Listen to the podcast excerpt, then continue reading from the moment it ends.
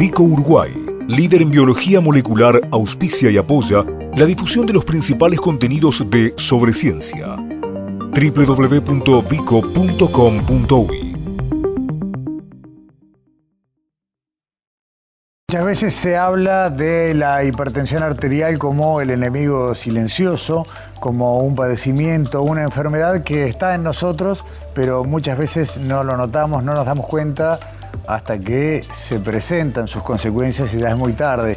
Eh, vamos a hablar un poco de eso, pero también vamos a hablar de otra cosa que conocemos poco, que es la medicina basada en evidencias, que a pesar de que su uso es permanente y constante, no aparece tanto en los medios. ¿Y qué es la medicina basada en la evidencia? Bueno, aquella que toma nota, revisa, repasa todo el conocimiento generado a escala planetaria sobre un determinado asunto y extrae de ahí sus conclusiones puede ser a escala planetaria o a una escala más regional, de acuerdo al tema. Y vamos a cruzar un poco estas dos cosas. Vamos a hablar de hipertensión arterial y de lo que se puede inducir de una investigación, justamente aplicando la medicina basada en la evidencia. Para eso, le agradecemos muchísimo estos minutos y el contacto al doctor Edgardo Sandoya, que es profesor justamente de medicina basada en la evidencia de la Facultad de Medicina del CLAE y también es médico cardiólogo. Edgardo, bienvenido, muchas gracias por acompañarnos en Sobre Ciencia.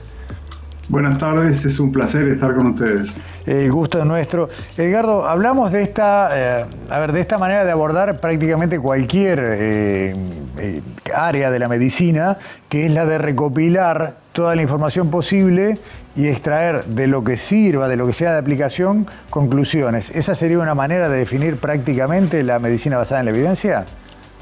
Digamos, la, medicina tiene tres partes. Siempre tuvo, tiene y probablemente así será por el resto de la historia.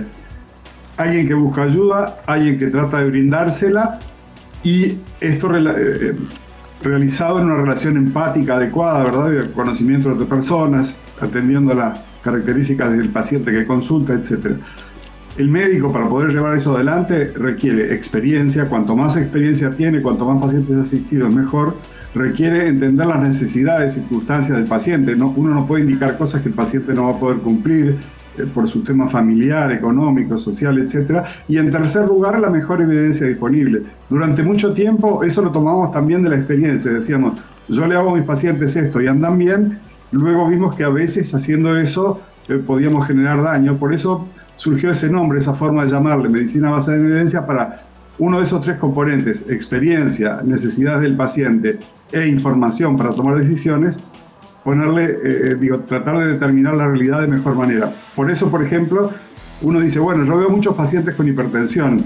Hay muchos hipertensos en Maldonado, por ejemplo, que es donde nosotros estamos. Pero una cosa es eso y otra cosa es tomar una muestra del total de historias clínicas de todos los pacientes asistidos y ver cuántos de ellos son hipertensos. Ahí está. Y en esa, en esa recopilación de información que, como tú decías, tiene por un lado una escala allí en Maldonado, pero que ha ido juntando información de otros puntos del país y también de prestadores públicos y privados, empiezan a aparecer conclusiones muy novedosas cuando uno piensa que no sería el caso, porque la hipertensión parece ser algo muy de rutina, estamos acostumbradísimos en general a, a que el control de presión es algo básico y sin embargo bueno, todo esto se cae cuando empiezan a analizar la evidencia, justamente. Exacto. en la muy buena introducción que tú hacías, que decías de escala regional, de escala nacional, uno permanentemente tiene que estar mirando todo, ¿verdad? Lo que ocurre a nivel de cualquier parte del mundo, lo que ocurre en su país y lo que ocurre en su propia práctica o en su propio eh, lugar de, asistencia, ¿verdad? Y la hipertensión es algo que, arterial es algo que se conoce desde hace mucho tiempo, pero habitualmente muy desatendida, ¿verdad? Le, hemos dado... Eh, tiene que ver con, la forma en que los humanos encaramos las cosas. Cuando es algo agudo, grave, que ocurre o, que ocurre de manera muy rápida, ahí le prestamos mucha atención. Esto, como tú decías en la introducción, puede ser silencioso y uno tener esa alteración a lo largo de toda la vida y no enterarse, entonces ha sido objeto de que el cuidado que se le brinda no es el mejor y la investigación relacionada a la misma, en nuestro país en particular, no, es demasiado abundante. Eh, ¿Qué pasa, antes de entrar en los resultados, Edgardo, ¿Qué pasa cuando una persona eh, sufre de hipertensión y no, lo, y no lo tiene diagnosticado y no adapta su vida cotidiana a este trastorno?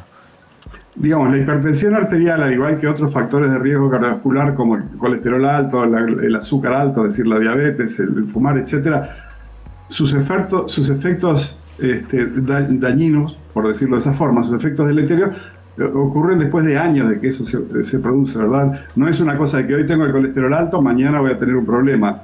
Eh, el, tener todos estos elementos altos hace que procesos anormales dentro de las arterias vayan tapándolas, vayan formando la aterosclerosis, como se tapan los caños o una bombilla por dentro, y eso a la larga trae problemas, ¿verdad? Entonces uno puede no tener síntomas y un día tener un infarto eh, del corazón o tener un ataque cerebral. Eh, un ACV, un accidente cerebrovascular que tal vez sea de las peores consecuencias de esto.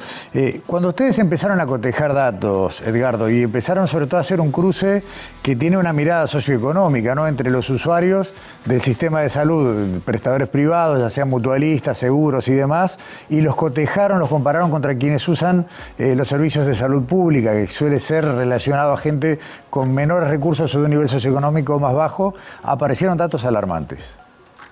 Sin duda, y nos preocupó mucho porque en, Uruguay nunca, a esto nunca se le había puesto el ojo y nosotros encontramos que tomando una muestra de 100 personas, digamos, la muestra que tomamos fue más grande, pero llevando el número a 100 personas que consultaron en una policlínica a nivel de instituciones privadas, de todas, hay muchas que tienen hipertensión otras que no, pero todas las que están con presión de riesgo son 20. Si eso mismo lo llevamos a lo que se tiene a nivel público, cuando decimos público, ACE e Intendencia, ahí es el doble, son 40. Es decir, que comprobamos en Uruguay lo que en otros lados, en múltiples investigaciones, se ha comprobado. El nivel socioeconómico más bajo se asocia a mayor grado de enfermedad. Eh, Pero eh, a eso voy con, cuando tú decías basado en evidencia. Tenemos evidencia, no es lo que me parece, son es los datos que, que uno extrae de la realidad. Esto eh, puede tener que ver con, eh, entre otras cosas, también la baja cadencia de controles. No es la misma cantidad de controles que tiene un usuario de salud privada que un usuario de salud pública. Nosotros analizamos en detalle el, cuidado que se le brindaba en uno y otro sector y desafortunadamente comprobamos eso, comprobamos que, cuando consulta se le toma menos la presión arterial, se registran menos las características de los pacientes en, las historias clínicas a nivel de la consulta pública, probablemente incida el hecho de que cuando se hizo esta investigación existía una meta prestacional, es decir, el sistema de salud eh, a las instituciones eh, al subsector privado le paga una cápita por registrar y tomar la presión y en el sector público eso no ocurre y entonces tal vez eso también contribuya, ¿verdad?, a, a que el cuidado que se le brinda es peor. Entonces es un doble problema, es están más enfermos a nivel eh, público y están peor cuidados. Eh, lo voy a decir de una manera, si se quiere, burda, pero creo que facilita la comprensión. Eh, los pobres en Uruguay tienen prácticamente el doble de problemas de hipertensión arterial que quienes están en una escala socioeconómica más alta. Eh, son menos controlados los pobres que quienes están en otra escala socioeconómica y además, ya que viene lo peor, si yo no entendí mal, también sufren más accidentes cerebrovasculares, casi una consecuencia de todo esto. Nosotros, nosotros en términos generales es así, habría que ajustar un poco números, pero en términos generales es así. Eh, en una investigación muy buena que realizaron dos colegas neurólogos en, en Cerro Largo, habíamos visto, les ayudamos a analizar los datos y vimos que había el doble de, ACV, como tú dijiste, de ataque cerebral, entre quienes se atienden en el sector público que entre quienes se atienden en el nivel privado. Pero teníamos duda de si eso representaba Uruguay, porque eh, Cerro Largo es el 3 y algo por ciento de la población de Uruguay y el azar, cuando uno investiga, puede hacer que eso no refleje la realidad del país. Hace pocos días conseguimos a través del Ministerio de Salud datos de todo el país y encontramos que a lo largo de 10 años se ha mantenido más o menos lo mismo, entre un 60 y un 70% más de ataques cerebrales entre las personas a nivel socioeconómico más bajo, tomando como indicador proxy del nivel socioeconómico que se atiende a nivel público, ¿verdad?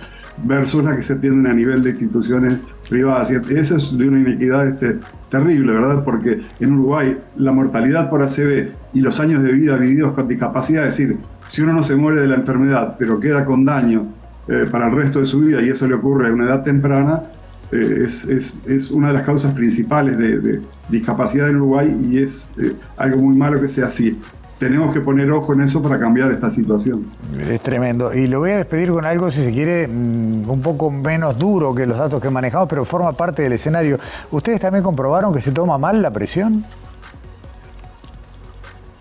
La presión arterial es una cenicienta Eh, eh, yo creo que, el, ahora esto es filosofía, pero creo que como es tan fácil que uno puede con cualquier aparato tomarla en cualquier lado, entonces no se le presta atención, no, no, no se lo hace de manera adecuada. En Uruguay analizamos la calidad de la medida de, de la toma de la presión arterial en dos grandes investigaciones, una de 70.000 personas en el carnet de salud y otra en una observación mientras se tomaba la presión en, en Maldonado y en los dos casos se hizo mal. Digo, no para sacar el lazo, es un problema en todo el mundo, ¿verdad? En, Estados Unidos hicieron una investigación entre 160 estudiantes avanzados de medicina en, una reunión científica y solo el 10% la tomó bien. Es un problema global, pero a mí me preocupa lo que ocurre en Uruguay, ¿verdad? Y bueno, tratamos en facultad de trabajar para cambiar eso y en las instituciones de la zona pero es algo muy cotidiano y arraigado no tomarla de manera adecuada la presión arterial. la última, doctor Sandoya, y sobre esto mismo, ¿hay algo que el usuario debería saber como para decirle al profesional o que, está, bueno, me estás tomando mal la presión? Eh, las relaciones mm, mm, profesional sanitario paciente muchas veces son asimétricas y entonces es difícil planteos de ese tipo, ¿verdad? Pero estaría bueno que, primero, si la persona se controla la presión, y hoy muchas personas tienen la posibilidad de autocontrolarse, siguieran una serie de, reglas, después podemos facilitar, si ustedes quieren, para tenerlo a disposición de los, de los televidentes, las guías que uno tiene que, mantener, pero bueno, uno tiene que tratar de, sí, decirle al médico o, al enfermero a quien le tome la presión, recién llego, eh, necesito unos minutos para estar tranquilo, tengo que tener las piernas apoyadas en el suelo, tengo que estar sentado, tengo que tener el brazo apoyado a la altura de, una mesa, en fin, una serie de cosas que si no se contemplan, eso hace que la, la, medida de presión varíe en 6, 7, 8, 10, 15 milímetros, es decir, que cambie mucho la presión arterial por una medición incorrecta. Doctor Edgardo Sandoya, le agradecemos muchísimo esta conversación, la información ha sido realmente valiosa y bueno, ojalá que a partir de la publicación que estamos haciendo de estos datos se empiecen a generar políticas públicas que permitan mejorar esta clarísima inequidad en cuanto al derecho de todos a gozar de una buena salud. Esperemos que, que uno pueda poner un granito de arena. Muchas gracias. Gracias a usted y hasta pronto.